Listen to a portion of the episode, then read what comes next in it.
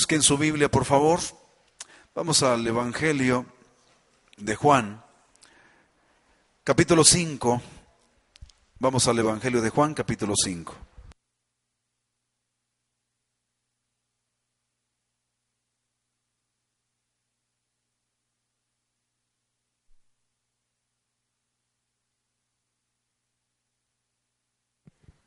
Amén.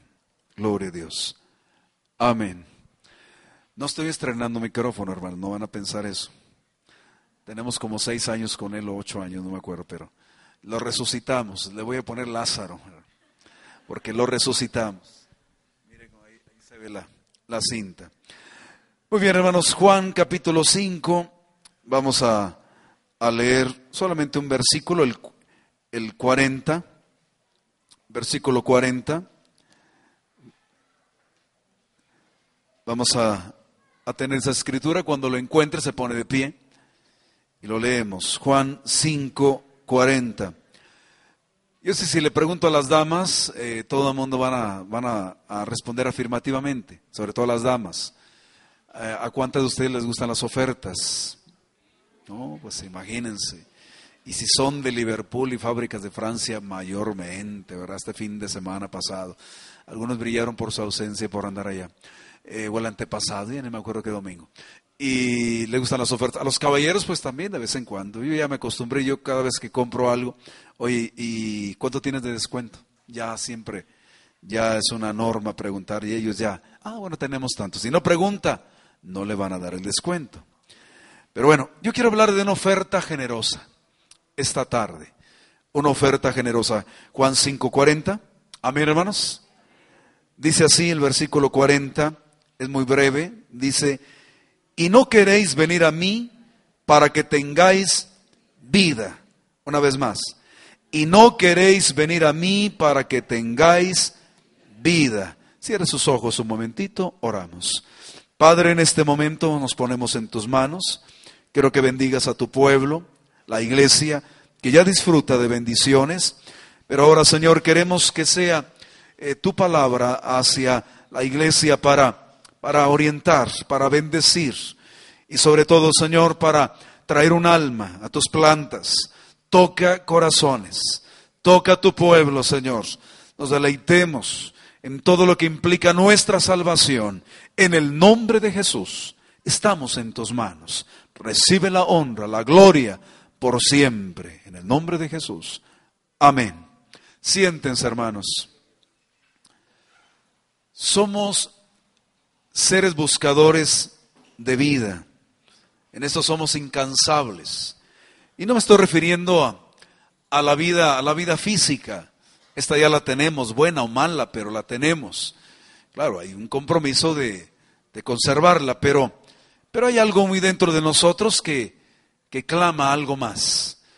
Y le comentaba a una persona nueva eh, días pasados, y le decía eso precisamente, le digo, es que el alma el alma clama lo eterno, clama algo más allá. Y no es, no es la invención del siglo de las luces para acá, es decir, desde el siglo de la, de la iluminación, desde la Revolución Francesa y esas cosas, y que, que el razonamiento salió muy en boga. No, no, esa es una necesidad muy propia del ser humano. Tenemos hambre de vida. No nos queremos ir aunque algunos muy valientes ya dicen que ya se van a la hora que sea, bueno, pero ya muy al fondo como que, como que no nos queremos ir, nos aferramos a la vida. Fíjese que nos aferramos para entrar a la vida y hoy nos aferramos para irnos de esta vida. Usted sabe, el bebé no quiere salir, no quiere enfrentarse a la vida, no quiere salir de ese, de ese entorno materno, no quiere salir de ese calor materno. Y nosotros no queremos salirnos de esta vida, y, y cuando ya entramos en ella, pues no nos queremos ir, por algo será. Cuando usted se quiere ir al cielo y que llega al cielo, no se va a querer salir del cielo. Y yo no creo que va a haber un pensamiento ahí en el cielo que diga alguien, estoy frustrado porque alguien no se fue, no entró al cielo y se fue al infierno, ni va a pensar en ellos. ¿Cómo será? No lo sé. Porque si usted va a estar martirizándose por lo de ahora, cuando usted esté allá, entonces el cielo no es un cielo realmente. No sé cuál será la capacidad, pero nos absorbe la vida, nos absorbe esa esperanza del cielo, pero, pero estamos hablando de la de ahora. Somos gente que busca la vida. Eh, hay búsquedas infructuosas, búsquedas en vano. Se sabe, hay gente que ya puso el cuerpo en, una, en congelación porque los van a guardar hasta el 2000 no sé qué tanto, para eh, ya a ver si ahora sí hay resurrección artificial ahora, una vida artificial y que pueda mover el corazón. Se está guardando todo esto, la gente quiere preservar la vida de alguna manera y pues siguen esperando y van avanzando. No sé hasta dónde se podrá vivir como un Frankenstein de alguna manera, porque esa es la, la idea. Pero claro, que no nos parezcamos a Frankenstein, porque entonces, pues de qué sirve, ¿verdad? Ser inmortales en la tierra y con estar ahí como, como ese legendario personaje de ficción. Pero estamos hablando de notas reales. La gente busca la vida. Bueno, Jesús y la Biblia nos abre el camino a la vida, a la verdadera vida, a la única, a la más excelente vida que vamos a estar definiendo esta tarde, porque aquí en estos, en esas frases de, en esa frase más bien del versículo 40, ahí está la clave de todas las cosas, de la famosa eterna juventud que se busca, porque no es tanto el cuerpo, este es un estuche, es una vaina, es simplemente algo transitorio, la vida es más que el cuerpo, la vida es más que... Eh, hablar de un fragmento, de un tránsito eh, en esta vida actual. Es más que esto. Eso ya lo hemos constatado. Y no es solamente una filosofía, es una experiencia, es una realidad, es una vivencia para todos. Porque dice la Biblia que el que cree en el Señor tiene vida eterna. Y más aquí está, en esa frase, tengáis vida, eso nos habla de la posibilidad, en primer lugar, de la vida. Que tengas vida. Para eso vino el Hijo de Dios. Trajo esa oferta, trajo el proyecto, pero el asunto aquí es que no está tratando con gente que ya conoce, al menos de una manera más íntima, más íntima perdón, como los apóstoles. Está hablando de gente que eh, están indecisos, hay gente sensible, hay gente que es enemiga, hay gente que está por pura curiosidad ahí presente, pero a ellos se les ofrece la vida a los enfermos, a los pecadores, les ofrece la vida. Por eso hablo de una oferta generosa y que es la más importante para el ser humano. Pero, ¿qué es esta vida de la que estamos hablando? Bueno, es más que una vida religiosa, porque si alguien era religioso, eran los oyentes de Jesús en ese tiempo. Estaban ahí los escribas, los expertos, los profesionales de la ley, las que la, podían conocer al revés y al derecho. Acuérdense que los hebreos casi siempre escriben de la derecha a la izquierda y nosotros de la izquierda a la derecha, o al menos así leemos, casi siempre así escribimos.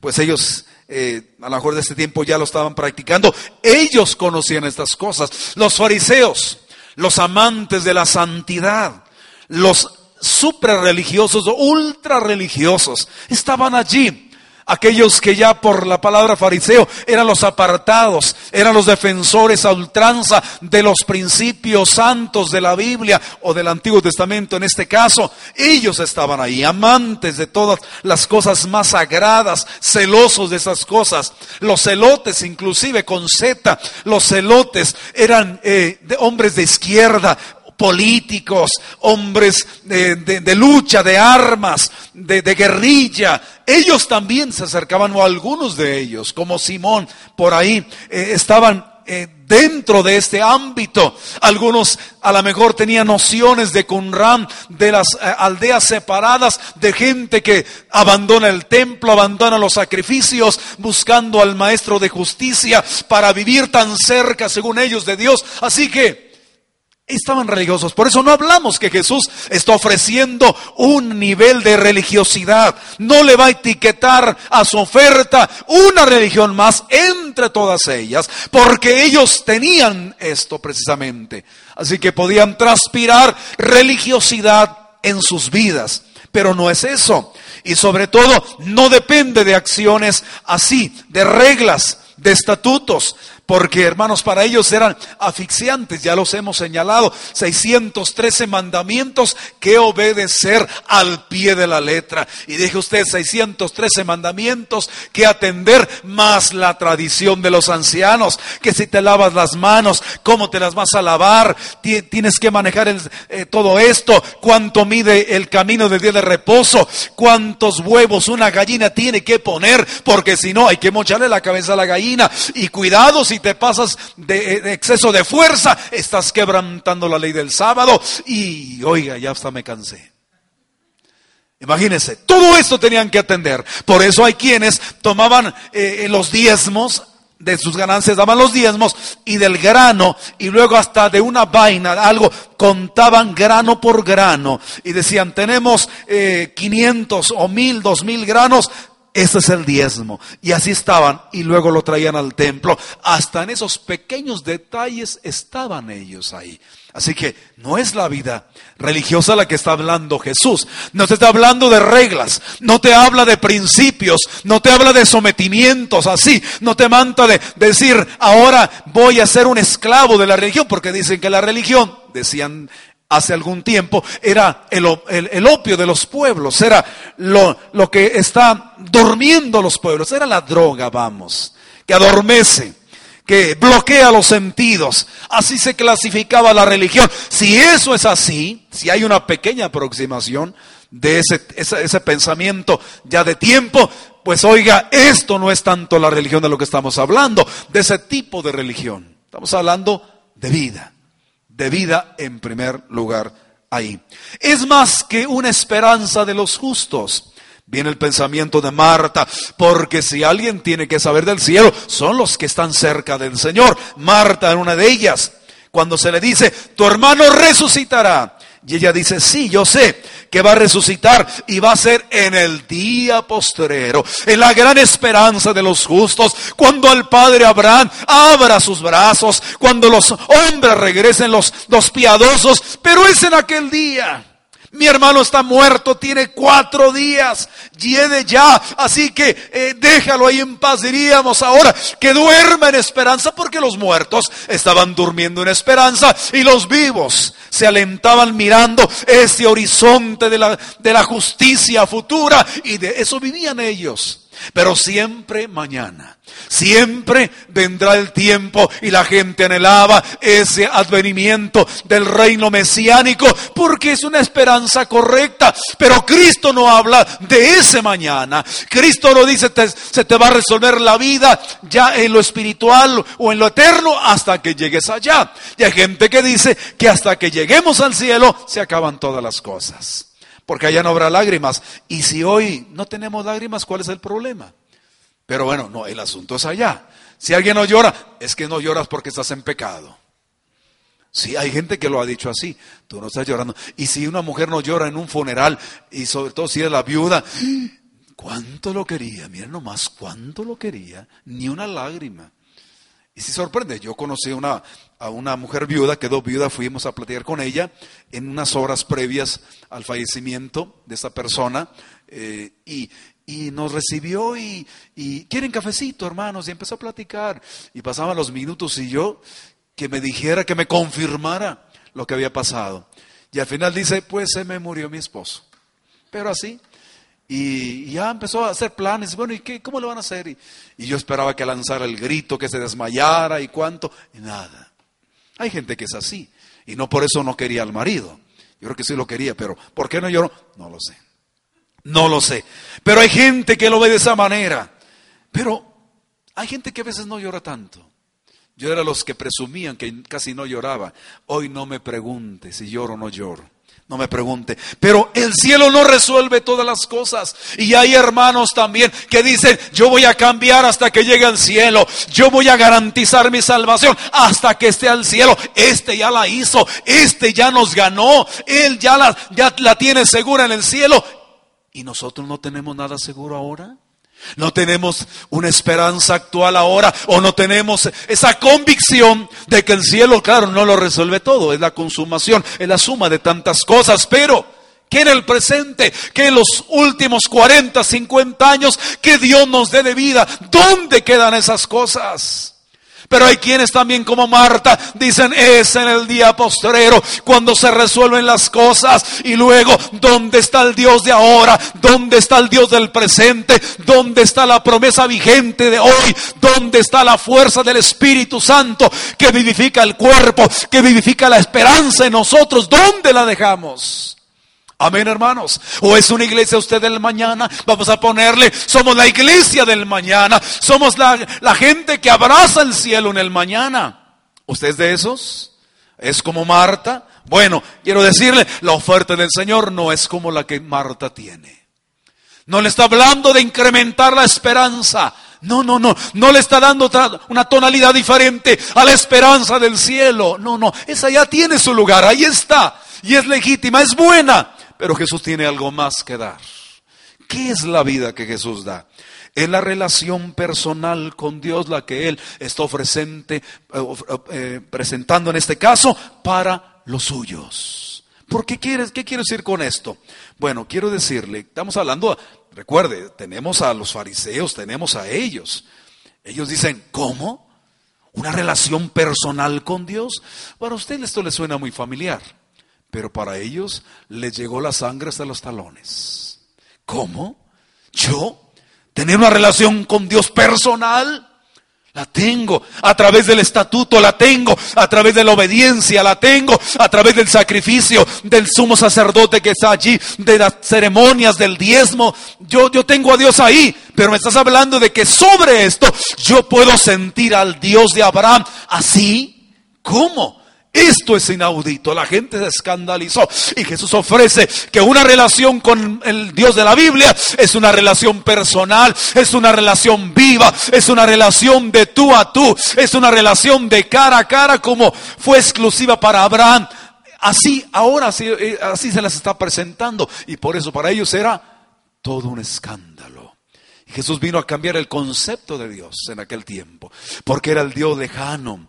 Para algunos era el Dios ahí en, el laberinto de la ley, en esos 613 mandamientos más las tradiciones de los ancianos que se convirtieron en el Talmud, en el, en el Misna y en tantas cosas más, reglas ahí que siguen creciendo. Dios se perdió entre tanto que no lo podemos hallar, que no lo podemos tocar y está tan lejos de nosotros.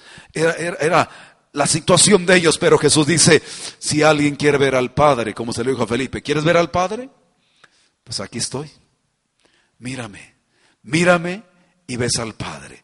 Eso fue una bomba para ellos, pero es la suprema verdad, hermanos de los siglos. Dios está en Jesús como Mesías, como Cristo. Él lo representa, Él lo predica, Él lo enseña, pero más allá de la vestidura del Mesías, es el Hijo de Dios, es Emanuel, Dios con nosotros, el Dios de Abraham, de Isaac y de Jacob, el Dios de las generaciones, es el que está ahora en pie, eh, anda en los caminos de Galilea, allí en Jerusalén. De la montaña hacia el templo. Es el Dios de la Biblia. Es el Dios que está entre su pueblo. Escucha el dolor del, del que está doliente. Ve la necesidad del que tiene hambre. Ahí está Dios presente. No es el Dios de la distancia. No, no, es el Dios que está allí en Jesucristo. Esa es, esa es la gran realidad. Si Elías, Isaías, todos los profetas, Jeremías, decían claramente, Dios está aquí. Imagínense, el gran profeta de los tiempos, Jesús de Nazaret, está allí entre su pueblo. ¿Cómo no reconocerlo? ¿Cómo no aceptarlo? Pero esa es la vida que Jesús ofrece, una relación con Dios. Hermanos, tener relación con Dios es vida para nosotros. Y esta es la vida eterna, que te conozcan a ti, el único Dios verdadero, ya Jesucristo que has enviado, la esencia real de la vida para nosotros. El cielo todavía nos queda un poquito, aunque lo hemos acercado de alguna manera por fe, pero en realidad concreta nos queda en el mañana, nos queda eh, en el pasado grande cosas, es cierto, un pasado, una vida que hemos forjado, pero hoy nos acerca el toque de Dios en una relación personal con Dios y eso es vida eterna. Porque conocer en la Biblia, tanto en el Antiguo y el Nuevo Testamento, es, es conocer íntimamente. Eso es una relación. La gente Cuando dice yo conozco, es porque hay una intimidad cerca. No es que lo conocí de vista, lo vi pasar una vez. Creo que es así, creo que es así. Eso no es. Es conocerlo, es sentirlo, es describirlo, es vivir a Dios en nuestra vida. Eso es la vida que Jesús está ofreciendo. Pero ¿qué tiene que ver conmigo? Dirá usted. Yo entiendo a los hebreos, los judíos de aquel tiempo, pero ¿qué tiene que ver conmigo? El asunto es que tenemos la oferta, pero no la disfrutamos, no la vivimos en una relación con Dios. Si alguien dice, yo tengo años de no sentir a Dios, yo no sé dónde está y cómo está en pie, si no siente a Dios. Conocer a Dios es vida. Conocer a Dios no es un simple conocimiento intelectual, no es un simple asentimiento nada más en la, convicción de la persona, es relación con Dios, es sentirlo en algún momento, es sentir que Él está cerca de nosotros, que Él nos oye, que Él nos abraza. No estoy hablando de que tener visiones o que usted se cae al suelo cada vez que siente a Dios. No, no, no, no, no estoy hablando de eso, simplemente saber que Él está ahí y claro, le buscamos, lo sentimos. Sentimos que hay algo diferente en nosotros. Sentimos que hay una paz que nos inunda sobre todas las cosas. Que la palabra la recibo, sí, pero Dios toca mi vida. Eso es estar Dios ahí. Eso es la vida que Jesús ofrece. Ellos caminaban con todo esto, pero no lo tienen. No está Dios con ellos.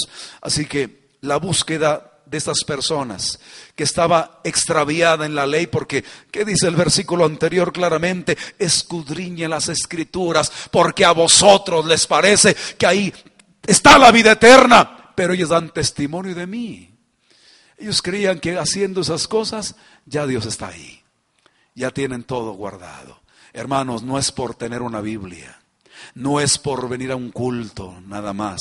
No es por esto. No es por memorizarme San Juan 3:16 que yo ya tengo vida. Es un encuentro con Dios real. Es una relación constante con Él. Es estar bebiendo de esa fuente inagotable de vida. Es estar en la presencia de Dios. Eso es la vida realmente. Eso es la salvación. Eso es lo que Jesús realmente ofrece sobre cualquier religiosidad. No es simplemente etiquetar cierto momento porque ahí está Dios realmente. Por eso yo, a mí se me eriza la piel cuando alguien me dice, es que hermano, ahí sí sentí a Dios después de 40 años. Cuando me dice, ahora sí sentí a Dios ahí. O hay gente que dice, hermano, tengo 40 años que no había sentido el Espíritu Santo. Y yo digo, bueno, ¿y qué hizo 40 años? ¿Qué hizo? ¿Cómo le hizo? Así estaban los fariseos, todos ellos. Tenían la Biblia, creían que con obedecer la ley, con leer la Biblia ya tenían la vida eterna. No, pero Jesús dice, hey, acá estoy. Amén, acá estoy. Porque es lo que sigue. La condición de la vida, ¿cuál es? Jesús dice, venir a mí. Ahí tienes la ley. Ahí tienes el templo, la casa de Dios, morada de Dios, ahí está. Tienes todo, están los mediadores, los sacerdotes, ahí están los levitas, todos ellos ahí están. Pero Hoy te pongo algo diferente. ¿Quieres vida? ¿Quieres enfrentarte a la vida? ¿Quieres sumergirte en la vida? Ven a mí, dice Jesús. Ven a mí y ven a un hombre. A un hombre con sandalias, con una túnica sin costura. No se cambia seguido esa túnica porque al menos es lo que se ha dicho que era una única túnica que al menos que manejó por mucho tiempo. Que no tenía donde recostar su cabeza al menos las zorras tienen sus guaridas, las aves sus nidos, pero el Hijo del Hombre no tiene donde recostar su cabeza, no dejó un capital, no tenía cuenta en el banco, sobre todo la del templo, menos ahí donde había, donde era una cueva de ladrones, menos ahí. ¿Usted dejaría su dinero ahí? ¿Verdad que no? No lo dejaría. Pero Jesús no tuvo nada y él dice, yo tengo la vida eterna. Y ese es el desafío del cielo. Es el desafío de los tiempos. Ahí donde crees que no hay nada. Ahí donde ves simplemente algo, algo ordinario, algo aparentemente superficial. Desde ahí brota la vida. Porque recuerda de una roca seca. Ahí sin, sin planta cerca de ella. De ella brotó el agua de vida. Así que desde lo ordinario brota lo extraordinario. Ahí donde es algo transitorio, viene lo eterno. Porque hay un cuerpo que va a morir a los 30 años de edad aproximadamente, pero hay una eternidad que brota de esa vida que encerraba ese cuerpo. Ese es Jesús. Y él dice ahora, vengan a mí. Y hermanos, en cuanto a esta, condición, esta condición, aunque también podríamos llamarle orientación de vida, eh, ahí nos habla de tres clases de vida que Dios da. En, sí, en suma es la misma prácticamente, son rostros de lo mismo. Así como hay tres clases de muerte para el hombre, hay tres clases de vida. Así. Y Jesús dice, yo las tengo. La primera, una muerte legal. Sí, ahí está, legal. ¿Por qué? Porque encontramos a esta altura al pecador condenado, culpable por sus transgresiones. Está muerto conforme a la ley, porque la letra mata, recuerda, la letra mata, la ley mata, el mandamiento mata. Pecaste, tienes que morir. Pero la gracia trae vida. Amén, hermanos. Por eso la gente está ahí con esa ley, con tanto mandamiento. Realmente nadie podía cumplir esa ley. Nadie podía cumplirla. Fallaban, estaban muertos, condenados. Jesús trae vida legal. Él va a resucitar de los muertos de la ley en ese mismo terreno del mandamiento. De ahí brota la vida porque Cristo vino a dar vida a esos muertos.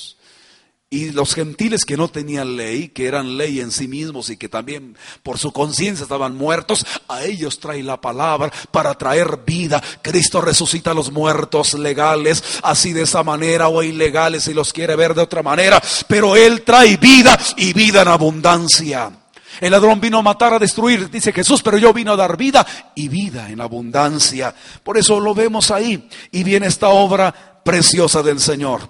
Hay una ley legal en Cristo, sí, está ahí, y hay una vida más bien legal en Cristo, y nosotros ya la gozamos, la disfrutamos, porque estando muertos en delitos y pecados, Él nos dio vida. Por eso a los gentiles les dice delitos y pecados. Al judío, transgresiones. Porque le dice, tú hombre de Dios, Dice, ¿y que has quebrantado, que has doblado, la, has, eh, quebrantado en sí el mandamiento? Tú eres culpable. Y luego condena a los gentiles, ellos también, pero tú que tienes la ley, pero también estás condenado. Es decir, Pablo en Romanos 1 y 2 a los judíos los puso en el mismo nivel. Todos están muertos. Necesitan una relación de vida con Dios. Eso es el Evangelio, hermanos. Esa es la vida. Hay algunos que no lo, no lo conocen de esa manera, pero Cristo trae vida. Por eso, hermanos, diríamos que el documento legal de la redención anula todo lo anterior. Días pasados recibí un documento por ahí eh, de iglesias y decía el documento al final ahí. Este documento, fechado, con fecha actual, dice va a anular todo, los, todo tipo de oficio anterior a este documento.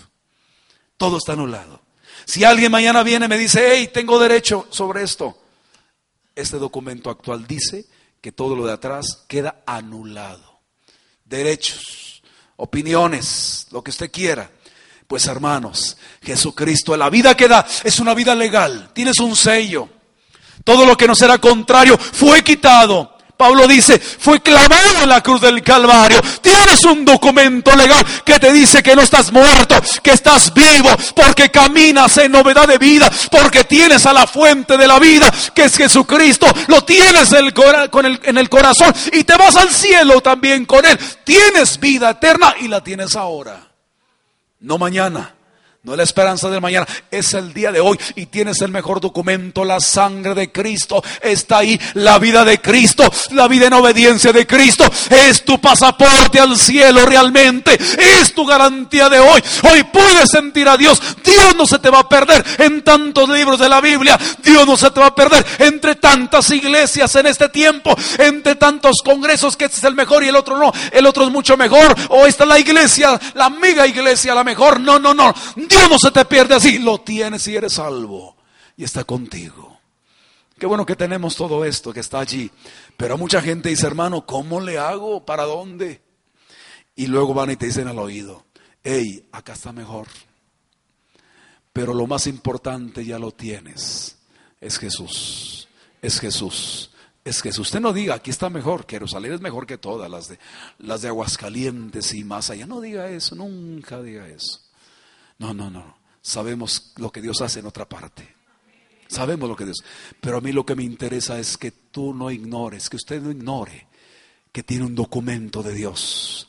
la vida de Cristo, su sangre, ahí está firmado por el dedo redentor de Dios, ahí te puso, ahí completamente. Por eso te dio un nombre nuevo. Tienes identidad ahora con el cielo, pero también hoy, hoy. Y como el Señor le dijo al, al, ladrón en la cruz del Calvario, hoy mismo estarás conmigo en el paraíso. No es una vida del mañana, no, no, no. No es un paraíso para el mañana en el sentido de, de estar con Él, de caminar con Él. Es vida eterna, es vida del cielo que está en nosotros por tener a Cristo. Así que muévase, está vivo esta tarde palpite su corazón, acelere la pulsación de su cuerpo, porque, porque Dios está con nosotros, Él está en nosotros. Amén, hermanos, Él está con nosotros, tenemos la vida, la tenemos en Cristo.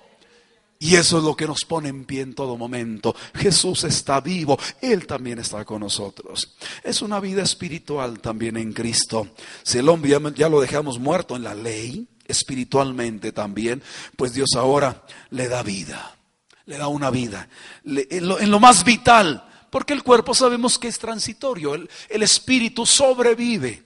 De alguna manera el alma también. Los famosos teólogos hablan de la inmortalidad del alma del ser humano y está allí, imagínese ahora, tocada por Dios. Antes sin estar con Dios, sobrevive a la muerte. Sí, porque si alguien tiene la idea que el alma se queda ahí dormidita en el sepulcro, no, no es cierto. El alma está consciente. Se murió en la Biblia un hombre y despertó. ¿Dónde despertó? ¿En el paraíso? No, despertó entre llamas y luego voltea a la distancia, ve al pobre Lázaro que comía afuera, lo poquito que a veces le tiraban por ahí. Eh, eh, tenía el compañero que eran los perros ahí. Por eso un pastor le, tituló a un sermón basado ahí, La danza de los perros.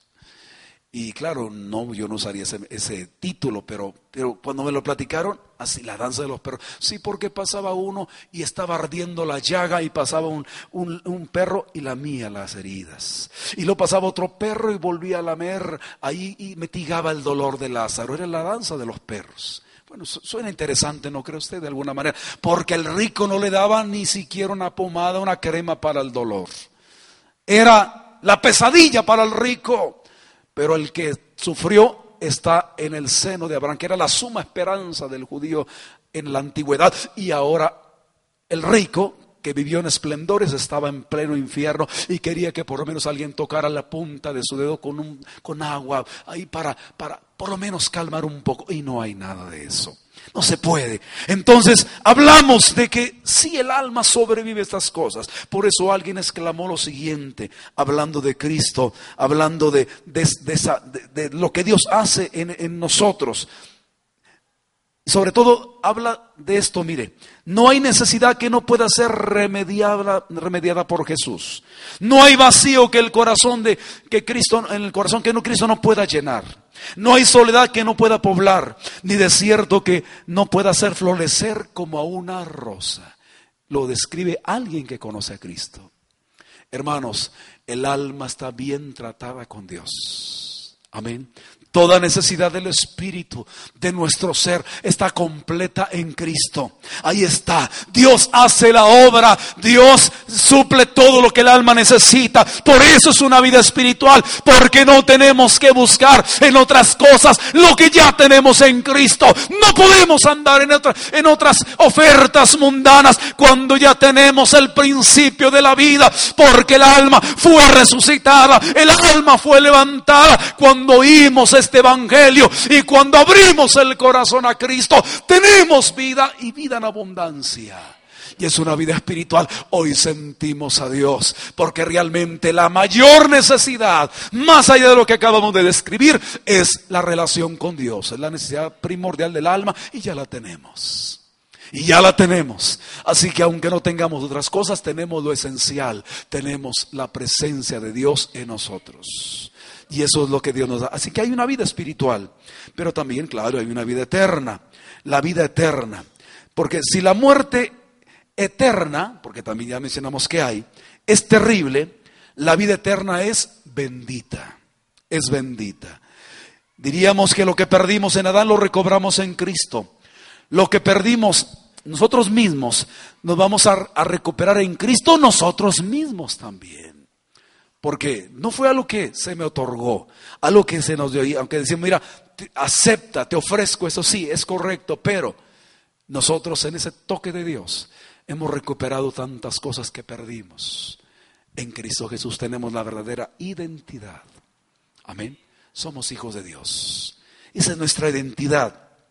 Para Cristo, para Cristo que habían, eh, en ese caso, presenciado a todos los, los pecadores, a los fariseos, a los escribas, a toda la gente en general. Para él Cristo ahora les dice, ustedes se perdieron, pero ya se encontraron.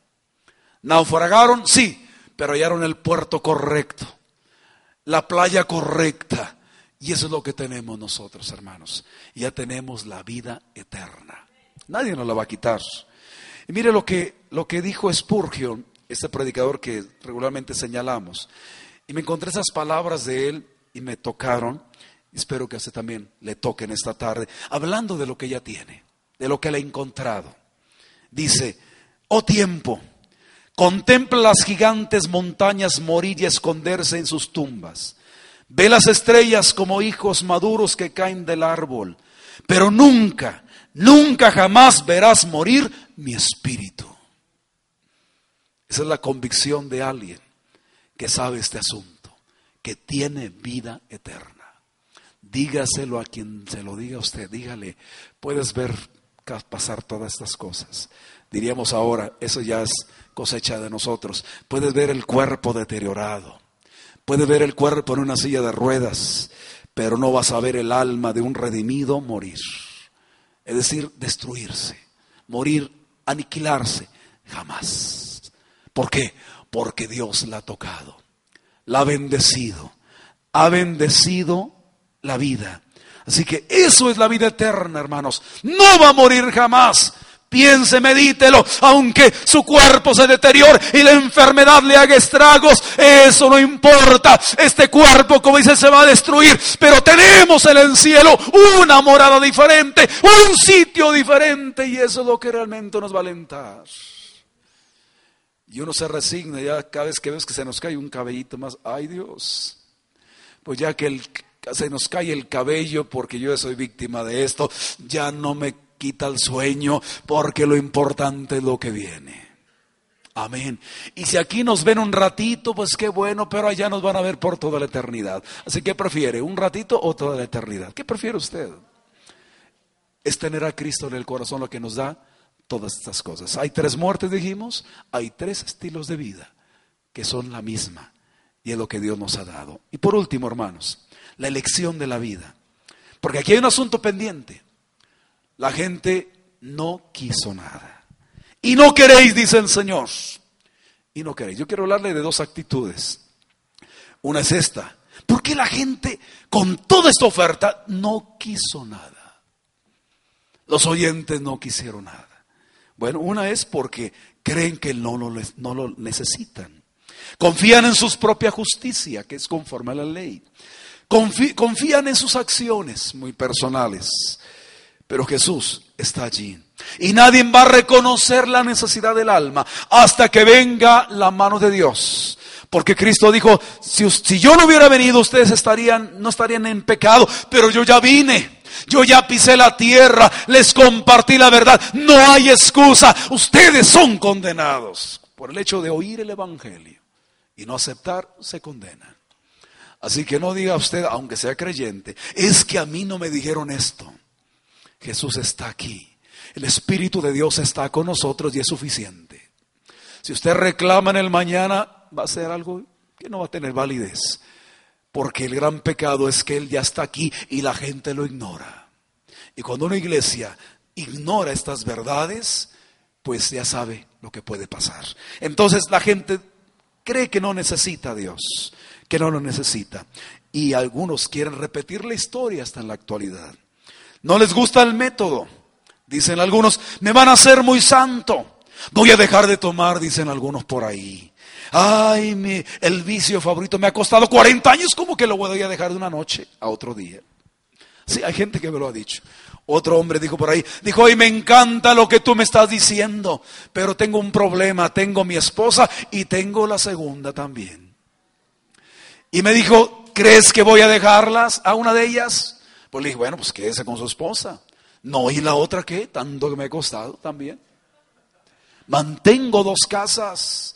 El sueldo se reparte y me dices que me, que me voy al cielo, pero tengo que dejar a una. No creo. Así me dijo ese hombre, bien franco. Yo, yo sé que para irme al cielo es aceptar a Cristo y dejar a, a estas mujeres. A una de ellas dijo, y pues, fíjate que no. Hay gente actual que piensa así. Hay gente que dice, no puedo dejar esto. Otros dicen, es que si voy ahí me van a hacer un santurrón de primera. Voy a perder la popularidad, ya no voy a ser el guapo de la escuela, dicen los muchachos. Ya no, ya, ya, ya las amigas no me van a buscar, no me van a aceptar en el grupo. Y la gente piensa todo eso que puede hacer. No me gusta el método. No me gustan las condiciones del cielo. La puerta es demasiado baja para yo pasar erguido. Eso es lo que le duele al ser humano. Tener que doblegarse para entrar al cielo, porque angosta es la puerta, diríamos, también es pequeña para entrar allí. Y la Biblia dice, eh, tienes que forzarlos a entrar. Eso lastima el orgullo, pero engrandece la humildad, engrandece las virtudes del hombre, teniendo a Dios en el corazón. Y el hombre no se quiere doblegar. En realidad, aquí no hacemos santurrón a nadie. Aquí no estamos realmente poniendo un requisito, tienes que dejar esto, tienes que dejar tu cigarrillo allá afuera y ya no vuelves a entrar aquí si te metes con él, cosas así. No prohibimos nada. ¿O a usted le lo dijeron a usted? A mí nunca me dijeron nada. Al contrario, cuando fui ya a Cristo fue porque yo ya había dejado esas cosas 24 horas atrás. Y nadie me dijo, oye, vas a entrar aquí, tienes que dejar esto y esto y esto y esto. Y lo más terrible es que la mayoría me conocían ahí. Ese era el otro problema. Yo no puedo decir, yo soy una, soy una blanca palomita. Ahí había gente que me conoció desde niños, desde que yo era niño más bien. Gente que tuve problemas con ellos, ellos lo sabían. Y se me van viendo en el templo ahí. En lugar de darme el saludo, estaban casi poniéndome la cruz, porque a qué viene este. Pero no me dijeron nada. A pesar de eso, nadie dijo nada. Y el Señor cambió la vida de un servidor como cambió la suya. ¿O a usted le prohibieron eso? Le dieron una regla así en el primer momento que digo, yo quiero, quiero acercarme a oír el Evangelio. No estoy hablando de, de, los, de la instrucción del bautismo, no, no estoy hablando de entregarnos a la vida esta oferta de vida. Cristo nos dijo claramente, tienes que incrementar tu asistencia al templo, a los fariseos, tienes que traer doble sacrificio, tienes que tener grandes peregrinaciones a Jerusalén, no una vez al año, dos veces al año, tienes que hacerlo. No, Él dice solamente, ven a mí para que tengas vida y ustedes no lo quieren. Esa es la cuestión. No hay nada, no hay una imposición de otro tipo ahí, una imposición moral, no, no, no, no hay normas de santidad en ese momento Simplemente acércate a la vida, disfrútala, disfrútala, métete con Dios. Eso es lo que cuenta. Es lo que Jesús realmente les dice a ellos, pero no quieren. Pero vamos a invertir aquello. No, no, con eso quiere decir que voy a, a, quitarle a la Biblia, simplemente verlo de otra manera. Y si no estuviera lo negativo, si muchos pudieran venir, como otros sí vinieron, por eso me atrevo a hacer ese comentario. Mucha gente sí vino. Diríamos como los enemigos, o la gente diría como los enemigos de Cristo, mirad, el mundo se va tras él. Y mira cómo lo siguen. Pero están los pecadores, están los bebedores, están los publicanos, lo peor de la sociedad. Míralo, ahí está. Están con él, se sientan a la mesa. Está en la casa de, de Simón por ahí también. Eh, ahí están ellos. Ahí está Jesús. Míralos, ahí están las multitudes. Aunque años después solamente a la distancia miraron a Jesús. Y el pueblo estaba mirando, dice Lucas, la crucifixión. Pero en su momento lo siguieron. Acuérdense de la mujer pecadora que llega y, está a los pies de Jesús. Está ahí jugando sus pies con, con el perfume, con sus cabellos una mujer pecadora, la gente dijo, si él supiera quién es esta mujer. Pronto vamos a hablar de esta mujer, vamos a comentar algo. Pero si supiera quién es, porque la gente sabía, pero Jesús la recibe. Eso es lo que tenemos que hacer. Los más pecadores son los que vamos a Jesús. Porque usted sabe, el remedio para una enfermedad incurable, si ya lo tienen, le vamos a decir, yo no quiero, yo no quiero. Imagínense, si ya estuviera la cura definitiva para el cáncer, Habrá gente que dice, yo no la quiero. Mire, la aplicamos en un mes usted como si nada. No, yo no quiero, yo quiero, con mis tecitos yo le sigo. Con el remedio de la abuela yo le sigo. ¿Usted cree que lo van a hacer así? No. Si tienes la vida frente a ti, si tienes la consagración frente a ti, si tienes la garantía de que si hoy mueres te vas al cielo, ¿para qué esperar? ¿Para qué? Para seguir con el remedio de las iglesias, el remedio, o jugar a las iglesias. Hermanos, este es un asunto de vida. Ahora sí que para muchos es hasta un asunto de vida o de muerte. Vida si quieres aceptar a Cristo. Vida si te abrazas de Él vida, si te conservas en esa relación constante con Él. Eso es lo que realmente importa. Hermanos, esta es la oferta que traigo para usted. ¿La quiere aprovechar? No es el 50% de descuento. No es el 70% de descuento. Es el 100%. Es más, hasta hay un 10% extra. Promesas para usted. Póngase de pie.